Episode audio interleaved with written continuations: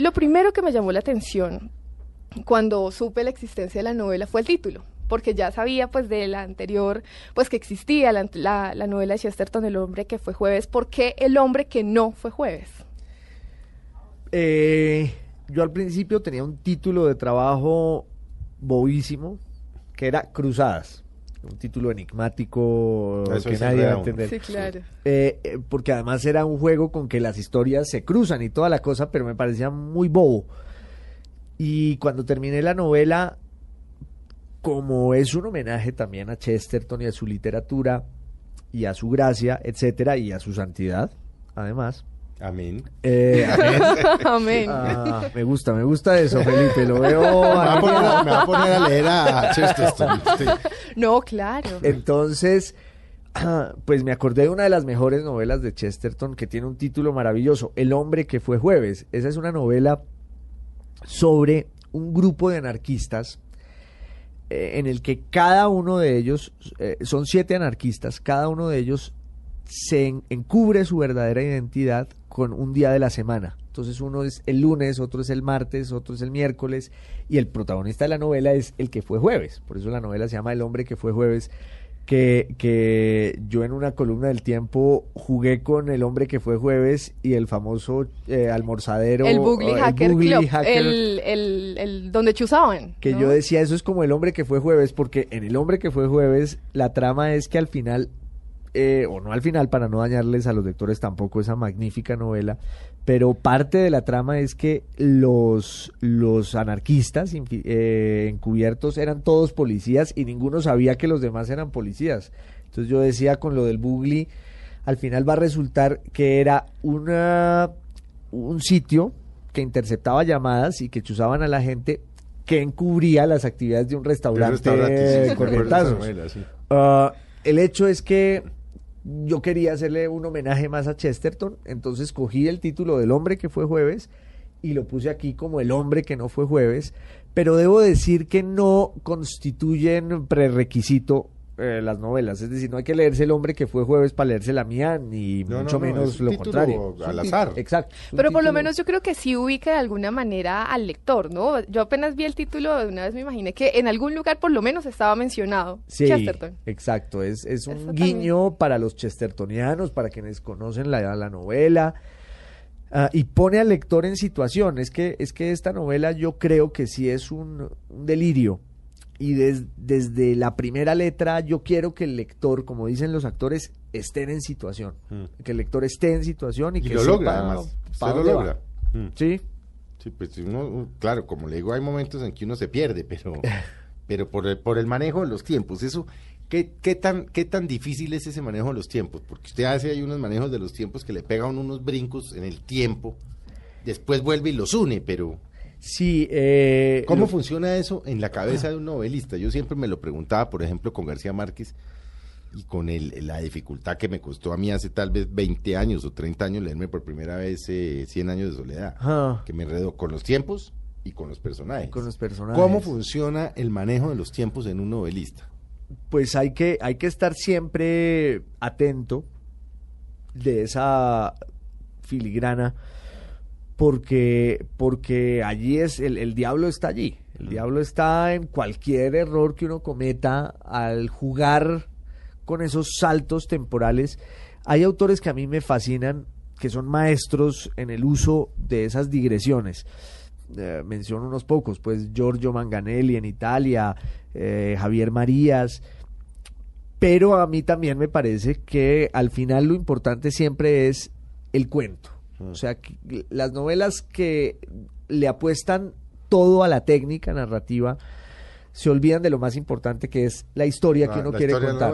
Yo juego con esos saltos, pero voy siempre al hilo del argumento, de la trama y de la historia que quiero contar. Y como dice Felipe, sí hay que estar muy pendiente porque, porque son pequeñas construcciones en las que uno está saltando todo el tiempo y debe saber eh, en qué día y en qué segundo y en qué minuto y en qué año está para no perderse como autor, porque una pérdida como autor pues eh, acaba con la magia de la ficción, acaba con la novela. ¿Y cómo es el rigor? Ese rigor lo de, eh, eh, es- específicamente en su caso, por ejemplo, usted va haciendo anotaciones, voy aquí, voy aquí, voy aquí, voy aquí, voy aquí, lo maneja de memoria. ¿Cómo es el rigor de un tipo que se sienta y dice, voy a escribir esta novela que arranca aquí, no sabe para dónde va? Porque eh, Ah. normalmente saben cómo arrancan, pero no cómo acaban. Exacto. Inclusive porque en muchos casos nos contaba, por ejemplo, Jorge Franco, y nos han contado ya varios de los de los autores que hemos invitado, ellos acaban presos de sus personajes y no saben para dónde van. Claro. Dice, mierda, me, me, me, me enredé con este tipo y no sé para dónde voy porque el tipo empezó a llevarme de la mano. Claro, pues es un poco lo que decíamos ahorita también de Casanova, que iba a estar en una línea y terminó en un capítulo entero y, y se vuelve en ese momento casi protagonista de la novela que todavía no ha empezado. Sí. Ah, y su sombra va a seguir atravesando el texto hasta el final. Entonces, yo no soy muy riguroso tomando notas, no tengo unos hábitos muy disciplinados en eso. no pero cu- curioso que habiendo estudiado historia y metodología de la historia, no literatura. Ajá, pero, pero igual eh, en la escritura sí me devuelvo siempre, no sé por qué, por la memoria o algo así, sí tengo pendiente ese aspecto de la construcción temporal dentro de la ficción y me estoy devolviendo al punto en el que podría haber una paradoja, para decirlo en términos físicos, que acabara con la ficción. Ah, no soy riguroso tomando nota, pero en el computador sí voy revisando de manera permanente y exhaustiva esos hilos sueltos, porque al final lo que tiene que hacer el, el- el escritor, y, y- y esa es otra de las grandes enseñanzas de García Márquez, que tanto hablaba de la carpintería, Mm. al final lo que tiene que hacer el escritor Es cuando escribe es, es carpintería, podar y podar y, y lijar todo el tiempo la madera del texto.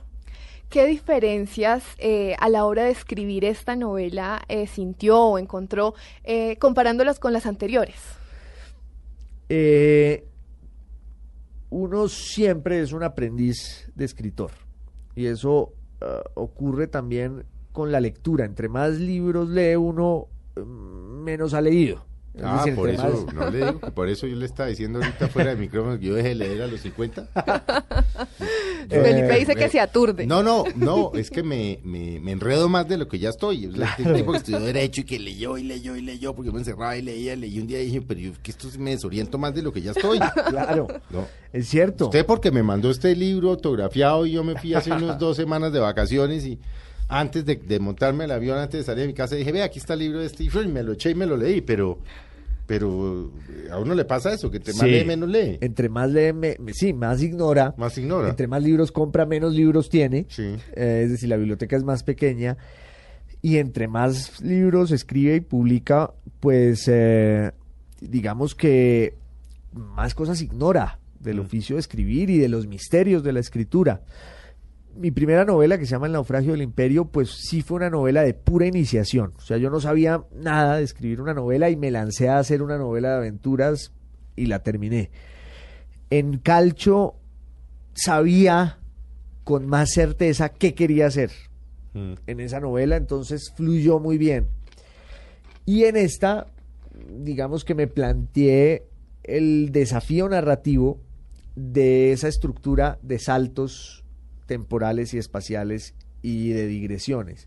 Entonces, yo creo que cada novela tiene cosas que uno debe ir aprendiendo ah, y con respecto a las anteriores, quizás ah, podría decir que en esta siento más segura mi propia voz, Sí. al punto de que muchos de mis amigos que leyeron la novela están convencidos de que ¿Usted el hizo- narrador soy yo. ¿Usted le hizo prueba ácida? Como, como, pues, ¿Cómo decir? Los contadores, pues. Sí. Tengo esta vaina, léasela, a ver qué Sí, le parece. Y sí, sí, sí.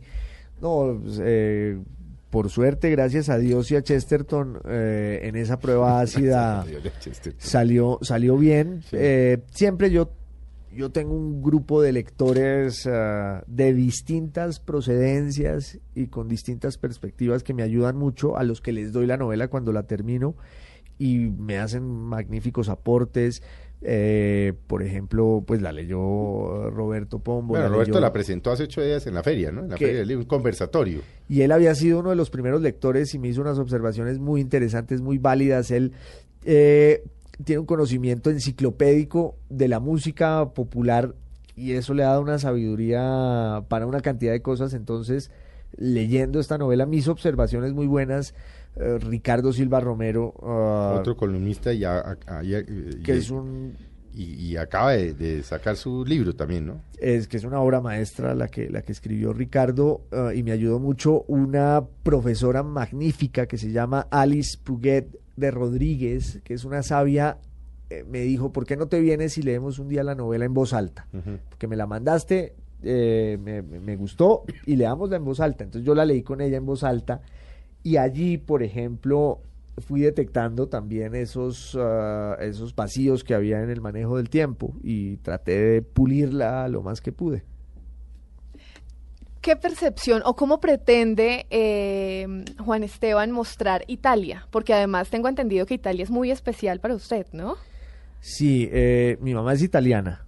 Yo soy mitad italiano. Ah, no, es que esto es una mezclita mamá italiana y que Popayán. papá de Popayán. Popayana, ¿Qué tal? Italia, sí. Ah, no. Maravilloso. Lo que, no- lo que- ah, lo que no nos ha contado es cuál es el segundo apellido. Croce. Ah, no, pues Ah, eso ya explica también otra. Claro. y la gran... ah, Y debió haber mucha, en su infancia debió haber mucha literatura, mucho cuento Sí, en sí. su casa de su Uy, mamá. No, pues de- de to- del lado italiano, sin duda. Del lado italiano, porque es que italiana perdida en Popayán. Y en Popayán. Exacto. Eh, además que el personaje esencial de mi vida y de mi infancia fue mi nonna, mi, mi abuela, la mamá de mi mamá, que me contaba las historias de la Segunda Guerra Mundial. La vivió aquí. Ella vivió aquí. eh, La en- abuela vivió aquí en algún momento. claro, se vino a vivir. Es que, eh, Ah, es que esto era de- ya de generación. O sea, ¿cómo, cómo llegaron acá? Porque bueno, es una cosa eso, muy... eso marca. Eso, todos Claro, los novelistas, su pasado los marca por un lado o por el otro. como sea. eh, ahí está la clave de todo. Mm, Mi abuelo, italiano, Mm. entre otras, mis dos abuelos italianos, más que esposos, eran casi homónimos porque él se llamaba Florio y ella se llamaba Floriana. Ujú. Ay, no. Él era oboísta, músico, masón, descreído. Y un día tuvo que ir a una audiencia, vean a propósito de esta novela, tuvo que ir a una audiencia con el Papa Pío XII. ¿De dónde eran ellos? Eh, Ellos eran de. Abruzzo, De Abruzzo. de la, de la costa adriática. Ah, entonces tuvieron que ir A una audiencia. a una audiencia con el Papa, un masón como masón mi con el abuelo, papa, sí. eh, Claro. con Pío XII para que le bendijera una misa. Y mi abuela iba con él, salieron de la audiencia, las cosas de mi Dios, y en, en los pasillos eh, de San Pedro, me imagino, se encontraron con un señor que les dijo, le dijo a mi abuelo, un señor amigo de él, le dijo, Florio, te estaba buscando porque vengo con esta señora que se llama Amina Melendro, que viene de Colombia y está buscando, está reclutando músicos eh, para llevárselos a trabajar en los conservatorios colombianos. Y mi abuelo, que era muy tímido y de provincia, pues no sabía ni siquiera que era Colombia. Mi abuela, que era una fuerza de la naturaleza, lo empacó en un barco, Y váyase por Colombia. lo mandó a Colombia y ella montó el viaje con sus tres hijos, dentro de los que estaba mi mamá. Entonces llegaron a Colombia, mi mamá llegó a los cuatro años a Colombia. Y, y claro, mi infancia pues eran las historias de Italia, las historias de la vida Y italiana. a Popayán. Y Derecho. llegaron- ellos llegaron primero a, a Bogotá, después estuvieron en Ibagué, estuvieron en Pasto, Manizales y acaba su vida mi, mi nono en, en, en Popayán y allí se instalaron, digamos. Ah, entonces, eh, para mí Italia eh, representa también una gran nostalgia Pues la familia. porque es la familia, son los orígenes remotos. ah, yo eh, acuñé una definición de la nostalgia que es la tristeza que nos produce el recuerdo de una alegría. Ay, qué bonito. Para mí eso es, eso es Italia. Ah, pero como vivía en Italia, también sé que ese país es el caos hecho, hecho un proyecto de nación. Así es. No funciona Nada, nada. es un desastre. Eh, por eso es que, por Si- eso si es uno que, se queja, vaya a Roma. exacto. Sí. Eh, y, y- y por eso es que quienes hemos vivido en Italia podemos llegar a idolatrar a Berlusconi, porque es la encarnación Del perfecta desastre. del desastre italiano. Así es. Así Eh, es sí. Entonces, esa, esa visión de Italia está presente en mi novela con mucho cariño, con mucha nostalgia y con eh, el sarcasmo de los que sabemos lo que es lidiar con la burocracia de ese, de ese país que nos acompaña siempre, que es un estado del alma. Italia no es un país, es un estado del Mm. alma. Mm. Ah, entonces ahí viene usted la influencia. Ahí está, mire la respuesta. no sabíamos que no, tenía no, origen italiano. no sabíamos. Sí, sí, sí, sí, ahí, ahí está y esa es la razón también por la que fui a vivir allá. Y, y hay un retrato aquí de, de, de los italianos que, que lo hago con mucho cariño, decía ya, porque... Pero son jodidos, Sí. taracaleros. ahora en Italia eh, lo único que les... Inteligentes, buen mozos, bonitas. Sí. Pero el zarpazo se lo pegan a uno por un lado o por el otro. Estoy haciendo una definición No. arbitraria. No, no, no, y además, bueno, y también lo otro es que lo único que de verdad les importa en la vida, por eso es que la política, el derecho, la justicia, todo está en segundo plano, lo único que a los italianos les importa y de pronto aciertan es la comida. Así es.